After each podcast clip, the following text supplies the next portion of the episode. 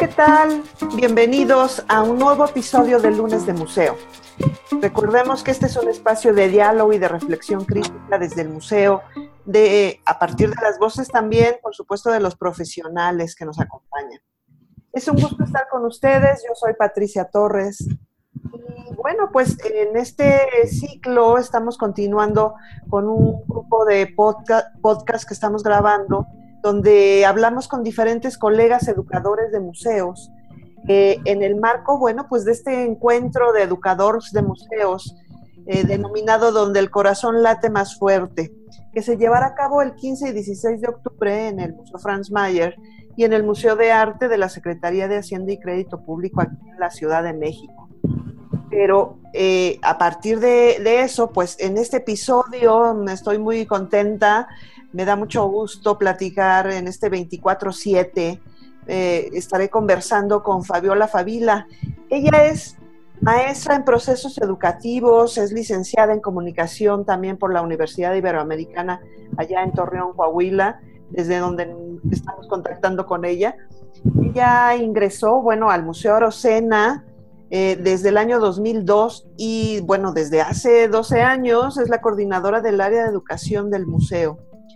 Ella tiene a su cargo la coordinación de programas educativos y culturales, también el voluntariado, el servicio social, así como, bueno, el diseño, la supervisión y la evaluación de diferentes programas que desarrolla el museo al público, pues tanto familiar, con capacidades diferentes, proyectos también extramuros, infantiles, escolares, con estudiantes, por supuesto, y con profesores, de los que ya hablaremos con ella más eh, a profundidad, ¿no? Y pues bienvenida, Fabi, Fabiola, un gusto eh, estar contigo en este 24-7 del lunes de museo. Hola, Pati. No, hombre, muchísimas gracias por la invitación y para mí es un placer poder platicar contigo y con todos los que nos escuchan. Pues sí, mira, vamos empezando con las preguntas. Eh, y, un poco el, acercamiento a conocer a ustedes como profesionales, pues es también saber cómo, cómo llegaron a este mundo del museo, cómo se acercaron, si fue, digamos, eh, por casualidad, como algunos nos lo, nos lo comentan, o ya viene esa vocación, digamos, o vínculo con, con los museos y con lo educativo de una manera desde los inicios, ¿no? Eh, de, su, de, su, formación y demás. Y entonces, bueno, ¿cómo fue contigo? Perfecto. Bueno, pues fíjate que ya hace años que, que inició mi historia con los museos, como bien lo platicabas ahorita en la introducción. Eh, la verdad es que fui muy afortunada al contar con la oportunidad de integrarme a este mundo de los museos. Eh, en Torreón, a la fecha, no existen carreras eh, que te preparen eh, como, como tal para trabajar en un museo. Em, es decir, no, no, hay universidades que, que, te ofrezcan carreras como museografía, restauración, inclusive historia del arte, por mencionar algunas, ¿no? Etcétera. Ajá. Por lo tanto, eh, pues no te puedo decir que eh, en mi época universitaria ya visualizaba el proyecto de, dedicarme a los museos. Em, sin embargo, eh, mis inquietudes sí estaban orientadas a las propuestas o actividades culturales que se generaban en la ciudad y en la misma universidad donde, donde estudié. Y, por esto, por esta característica, cuando eh, la directora, la primera directora del museo, em, se acercó al coordinador de mi carrera eh, para buscar estudiantes que pudieran sumarse al proyecto del museo, eh, nos sugirió para que aplicáramos a otra compañera y a mí, y pues bueno, así llegué a este lugar ya hace un buen rato. Eh, entonces empecé a colaborar en diferentes funciones y áreas del museo cuando pues estaba gestando, eh, por lo que fue como una segunda escuela. Claro. Em, posteriormente, esto fue, imagínate, a finales del 2002. Em, el museo se inauguró ya en, el, en, el, 2006, en agosto del 2006. Posteriormente, cuando terminé el semestre y la carrera en, el ya lejano 2002, eh, me ofrecieron integrarme de planta al museo. y posteriormente, con el tiempo, eh, me hice cargo de, desarrollar los programas públicos y educativos del museo.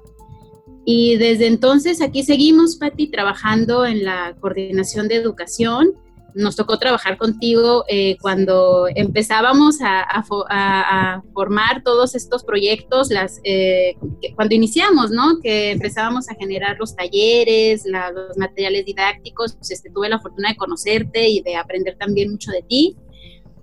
Y pues bueno, desde, desde entonces, este, aquí estoy. Entonces, pues creo que sí fue casualidad, pero una muy afortunada.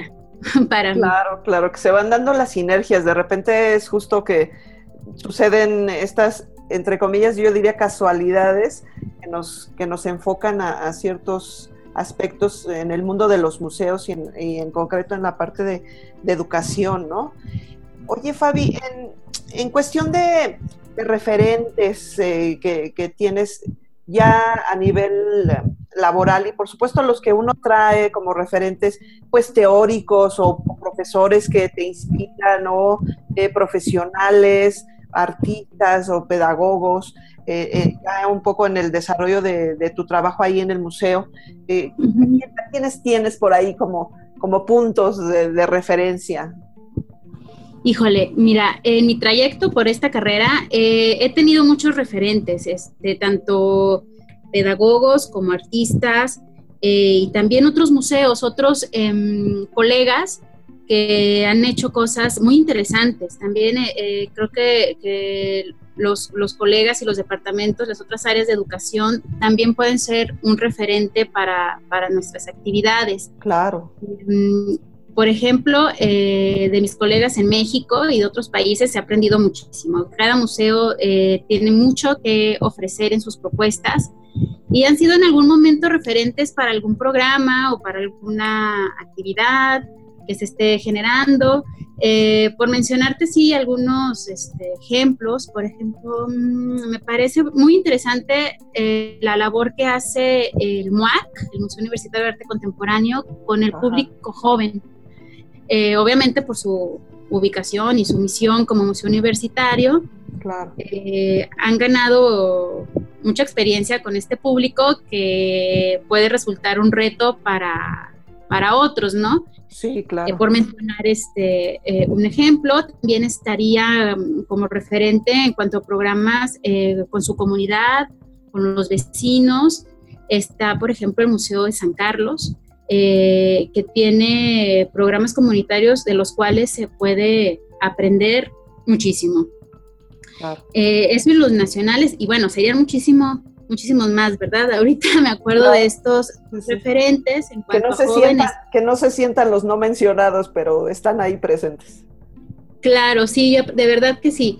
Y, en cuanto a otros museos eh, fuera de México, em, por ejemplo, el trabajo de Educaticen, me parece que sus propuestas son un modelo eh, de los alcances y el impacto que pueden llegar a tener las áreas de educación en las instituciones.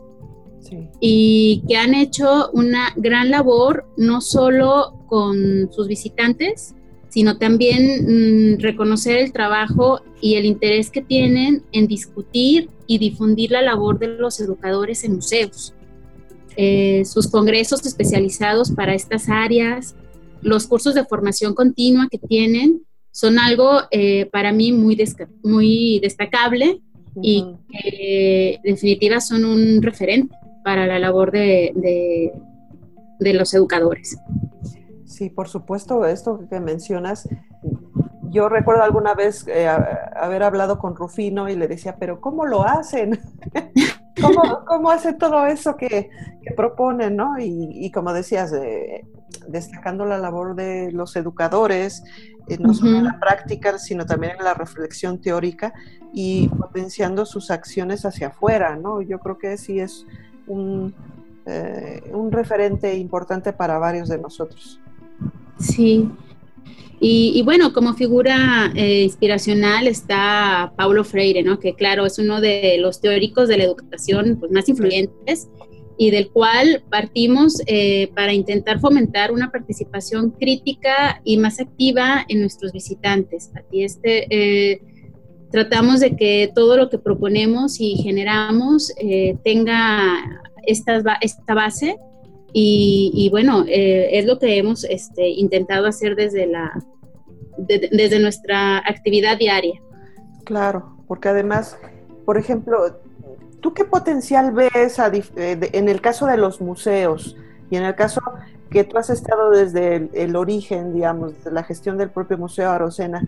¿Cuál es el potencial que tú ves en los museos a diferencia de otras instituciones culturales? Híjole, bueno, eh, pues que los museos se sitúan en, un escenario como espacios de convivencia social, donde hay interacción y también hay aprendizaje. Em, tenemos la oportunidad de ser un espacio donde de encuentro, de inclusión, em, donde convivan y también intercambien diferentes expresiones artísticas eh, y un público intergeneracional, ¿no? Donde se pueden encontrar diferentes expresiones de arte, pero también donde se pueden encontrar eh, un público tan variado como, como lo podemos tener en los museos. Em, también creo que somos un espacio donde el, pues el espectador o el visitante eh, es activo intelectualmente, donde tenemos la oportunidad también de, diseñar programas que, estratégicos para cada tipo de público. Em, creo que también tenemos el potencial de generar estrategias que, estimulen em, o generen estructuras este, mentales, por ejemplo, también con nuestros, nuestros espectadores. Y y pues podemos usar estímulos que propicien este pensamiento crítico y creativo en, en, nuestros usuarios, ¿no? Creo que esos son los potenciales que tenemos como eh, en, cuanto a, a, otras instituciones culturales, todas estas posibilidades que, que tiene un museo. Sí, por supuesto estamos inmersos de patrimonio, ¿no? Desde los propios edificios, ¿no?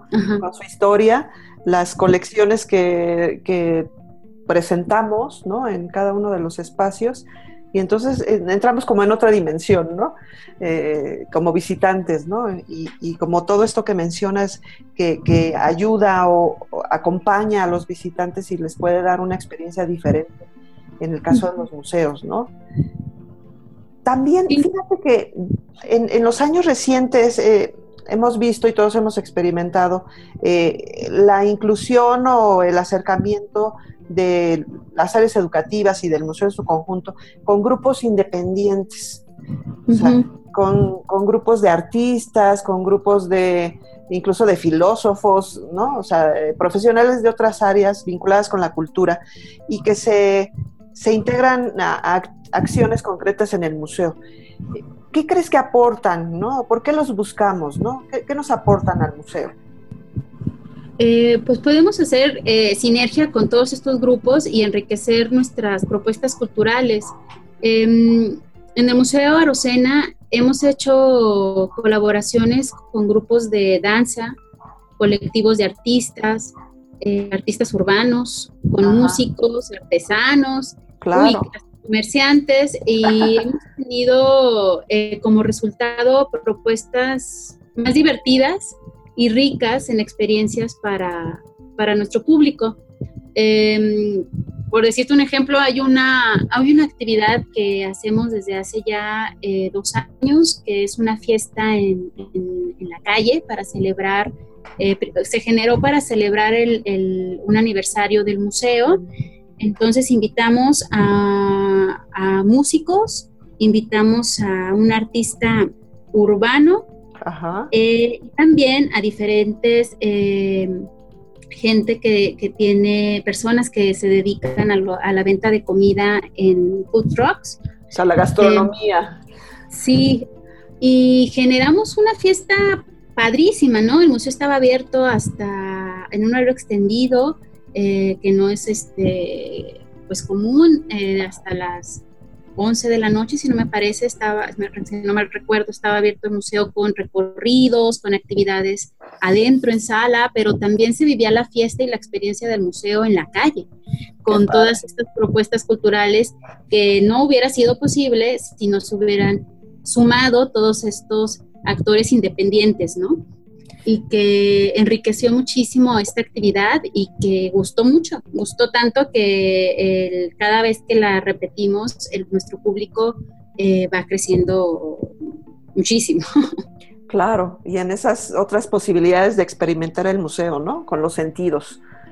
Sí, Así es, y que también ellos se sumen a estas propuestas que nosotros hacemos, pero también cómo ellos pueden generar sus propuestas y el museo abrir sus puertas, ¿no? El caso de, el trabajo con artistas activos en el museo eh, se generó una propuesta a partir de una chica que es tallerista, Tere Hernández, artista, artista de la ciudad y que ya tenía tiempo trabajando con nosotros en las actividades de talleres para, de pintura y em, tuvo la iniciativa de proponer un taller eh, permanente para adultos mayores, eh, ah. hace ya dos años, por ejemplo, y que la iniciativa fue de ella, la comparte con el museo, obviamente tenemos los mismos objetivos, los mismos intereses, y ya es un taller permanente que, el público, eh, los alumnos que tiene ha, ido creciendo, ya hacen exposiciones y venta de, sus, de su obra, eh, realmente se ha desarrollado de una manera muy positiva y gracias a, otra vez a una persona que eh, de manera independiente generó la propuesta y se acercó al museo. Entonces creo que, em, bueno, se puede aportar muchísimo, muchísimo la colaboración con, con los grupos independientes, Pati. Claro que por supuesto el museo se abre a nuevas opciones, ¿no? O sea, esta, esta idea de, del museo más tipo templo, ¿no? Donde hay que estar como quieto, callado, escuchando y, y, absorbiendo un poco esa parte eh, de, alta cultura, incluso que como se percibían algunos de los visitantes, que ha ido transformando, ¿no? Estas nuevas este, corrientes que hablan de la museología social, la museología crítica, la museología participativa, ¿no? Creo que van aportando eh, esta serie de conceptos mucho más abiertos, múltiples, eh, donde los visitantes pueden eh, interactuar más con el museo. Pero tú qué crees que habría que, con base en estos elementos, qué mejorar en nuestra profesión todavía?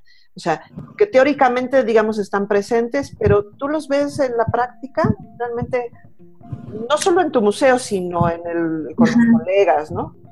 Claro, sí, de manera eh, general, ¿verdad? Pues mira, eh, creo que sí tenemos que, todavía nos falta eh, generar desde la museología, desde la museografía, desde todo, desde todas las áreas, propuestas más críticas que confronten a nuestro público, em, que los haga cuestionarse inclusive de, los discursos que tenemos como instituciones, ¿no?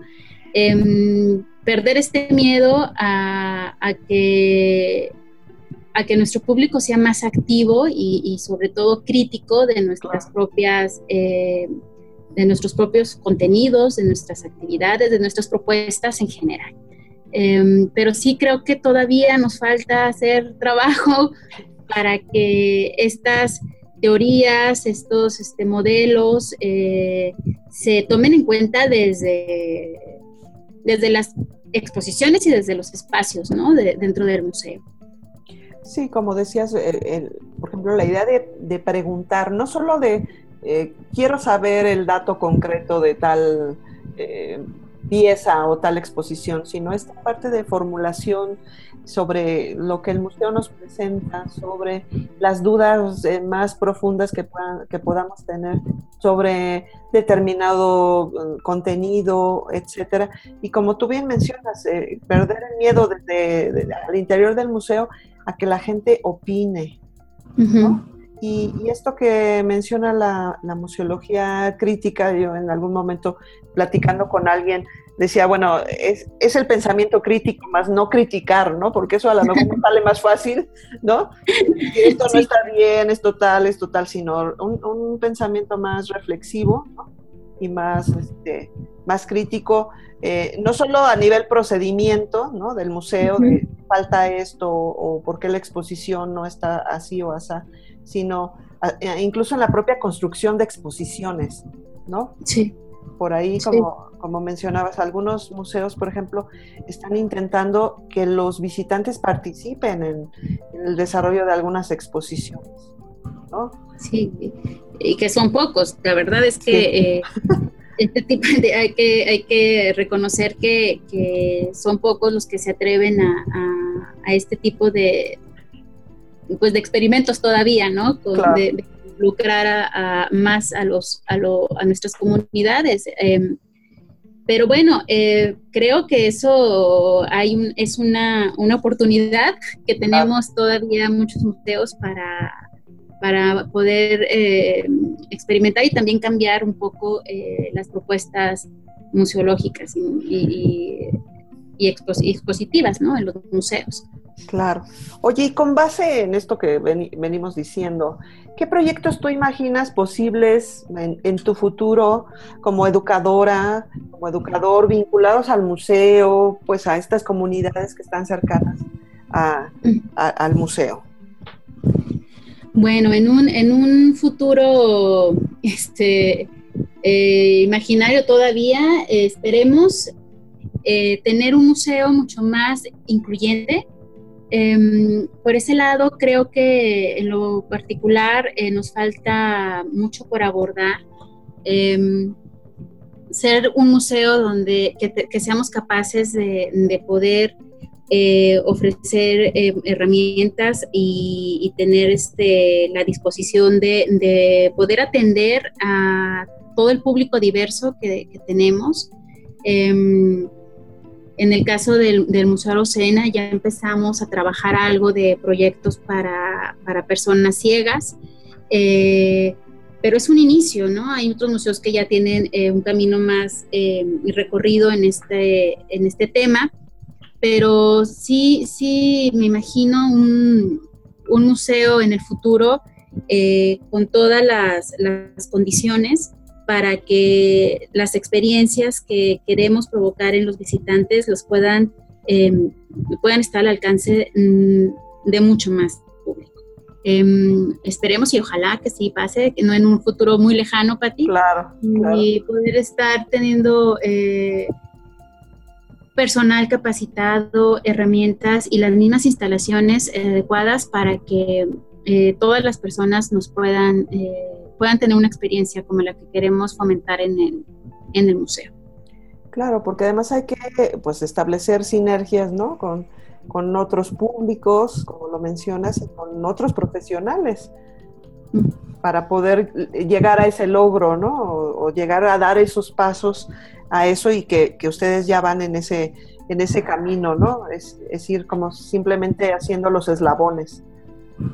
Así es, sí, este, todavía nos falta mucho, eh, sí quiero comentarlo, pero, pero ya, eh, ya empezamos y, y, ojalá este, eh, pronto podamos este, tener, estar más cerca de lo que, del futuro que queremos como museo. Está, eso está excelente, pero por supuesto algo, algo quedó ahí que no te había preguntado y que hablamos del futuro, pero en, el presente o en este trayecto de, años que has tenido dentro del museo, porque digamos yo que, como dices, nos conocimos un poco desde el principio de, este, este, proyecto, he visto cambios importantes y, y creo que el museo se ha posicionado en un muy, muy buen lugar a nivel educativo y, en la propia ciudad, ¿no? ¿Qué cambios tú has visto significativos en tus visitantes, en la relación con otros museos? Pues desde esa parte de la inauguración, desde, ese inicio hasta el día de hoy. Sí, pues mira, en, el, en la ciudad, eh, antes del Museo Arocena, no, ya existían otros museos, por supuesto, pero museos dedicados a la historia regional, Em, y no un museo de arte, ¿no? De este tipo o de las características que tenemos en la colección Arucena. Por lo tanto, fue, em, fue una, una institución totalmente nueva en cuanto a contenidos, en cuanto a hasta a terminologías, ¿no? Y, y, normas eh, que, eh, con las que se, se confrontaron nuestro, nuestra comunidad, nuestro público. Em, te puedo platicar que, que, al principio entraban hasta eh, pues no sé, de una manera como sorprendidos o no sabían como que a qué venían al museo, ¿no? ¿Qué había ahí? Eh, exacto, y, realmente en estos 12 años la gente ha modificado su forma de, su manera de pensar y de actuar acerca del museo. Ahora lo han apropiado. Eh, es este un lugar ya eh, pues común para pasar los, los fines de semana. Em, ya es un lugar, no es como, me pasaba mucho que cuando abrió el museo era, la gente decía, pues ya fui una vez, ya que regreso, por ejemplo, ¿no? sí, claro. Entonces, eh, eso también se ha modificado. La gente ya eh, sabe que... Que, que puede encontrar más cosas, ¿no? Y cosas nuevas. Más, exposiciones diferentes, pero también propuestas em, eh, alternas que pueden este, hacer, que pueden vivir en el museo, ¿no? Desde una película con los programas de cine que también ya, ya tienen tiempo, o, poder eh, tomar una clase, un curso, una conferencia, un cuentacuentos, en fin, ¿no? Todas las posibilidades y el abanico de, actividades que, se han generado en el museo y que, y que te provocan a regresar y a vivirlo. Entonces, sí hemos visto un cambio, un cambio significativo y positivo también. Eh, tenemos un programa que, tiene alcance a, todos los niños de, la ciudad y del estado de Coahuila, que, fue un parteaguas también en la historia del Departamento de Educación y del museo y del museo como tal. Eh, en el 2011 eh, llegó la exposición Moctezuma II Em, entonces generó el interés de los directivos de diseñar un proyecto que facilitara que el mayor número de alumnos y maestros del Estado aprovechara la exposición, que pocas veces este tipo de exposiciones pues llegan a la ciudad. Claro. Em, entonces estuvo muy interesante, Patti, porque logramos que se sumara la iniciativa privada que aportaba el transporte, el gobierno del estado que apoyó el financiamiento y el museo que generaba los contenidos educativos, la logística y el personal que lograba traer y atender a estas escuelas. Entonces, para esta exposición se, lanzó el programa Descubrir Juntos el Arte, eh, que es totalmente gratuito, en los transportes, la visita, el taller, todos los programas que se modifican, los contenidos cada año, obviamente, y, y que van muy de la mano con, la misión educativa del museo y que, y que bueno, fue tal la respuesta y, el resultado positivo de, lo evaluamos y, claro. y la experiencia fue muy rica. Entonces, a partir de ahí decidieron dejarlo de manera permanente. Entonces, desde entonces, el museo tiene este proyecto que además es muy flexible porque podemos modificar los contenidos, podemos, este, nos reta además a, hacer cosas diferentes, eh, más creativas, porque pues durante todo eh, la vida escolar de un niño va a regresar, porque es una propuesta de que vengan por lo menos una vez al año, ¿no? Entonces, ha sido muy interesante y esto ha generado, como vienen los niños, que lleguen a su casa y luego traigan a sus papás, traigan a sus familias y, que también en, su, en su vida luego vean el museo como un lugar no nada más de, de, aprendizaje, sino también como un lugar donde pueden ir a convivir y divertirse y luego regresan a hacer su servicio social y luego te los tomas otra vez haciendo prácticas profesionales y luego se suman al voluntariado. Realmente que sí sí ha tenido un impacto muy positivo. Perfecto. Oye, y ahorita que mencionabas servicio social, eh, me queda ahí una pregunta sobre justo estas nuevas generaciones, ¿no? Que se, que se van sumando, se van integrando a, un poco al vínculo con el museo. ¿Tú qué consejo o consejos o sugerencias podrías darle a estos jóvenes que, profesionales pues que están interesados o, por lo menos llegan y se proponen para ir a un museo y, se van integrando un poco a las actividades de educación dentro de museos? Sí, bueno, el consejo que yo daría, em, sería ser, estar siempre sensibles a las necesidades del, público al que te enfrentas. Em, si ya estás eh, trabajando con un proyecto eh, amplio. No se, no se escucha, Fabi. Ay, perdón. Ya. ¿Me escucha? Sí, y ser sensible a las necesidades del público al que te enfrentas. O sea, estar como muy muy alerta eh, al conocer tu público, identificar sus necesidades, sus qué espera de, de, ti, de la institución, para poder eh, ser más asertivos con lo que nosotros queremos proponer. Creo que ese sería un consejo que, bueno, yo trato de, de, llevarlo también con, claro. ¿no? Ser más sensible con, con, con lo que el público está pues sí, espera de la institución y de tu, de tu actividad. Perfecto, Fabi. Oye, pues eh, mil gracias por este, esta conversación.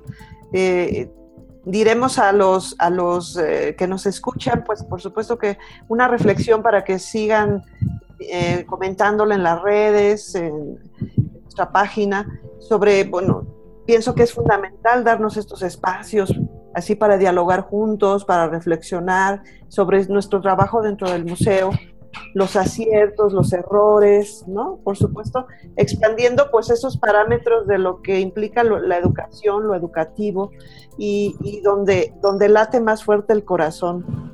Mil gracias, Fabi, por, por estar hoy con nosotros. Al contrario, Pati, muchísimas gracias. Oye, ¿dónde te podemos y de qué manera te, te podemos contactar? Sí, mira, mi correo es ffavila arroba o también en, el Facebook, que es mucho más este, fácil y práctico muchas veces. Eh, estoy como Fabiola Favila y yo encantada de seguir dialogando. Perfecto. Pues recuerden que nos pueden encontrar en Facebook como Nodo Cultura y el grupo Lunes de Museo en Twitter como arroba nodocultura, arroba Pati Torres arroba Nayeli Cepeda y también siguiendo el hashtag lunes de museo. También en nuestra página nodocultura.com, en donde pueden encontrar algunos artículos que hablan sobre estos temas de educación y, en las voces de, otros profesionales. Pues seguimos eh, en los siguientes podcasts hablando sobre estos temas de educación dentro del museo y hasta pronto.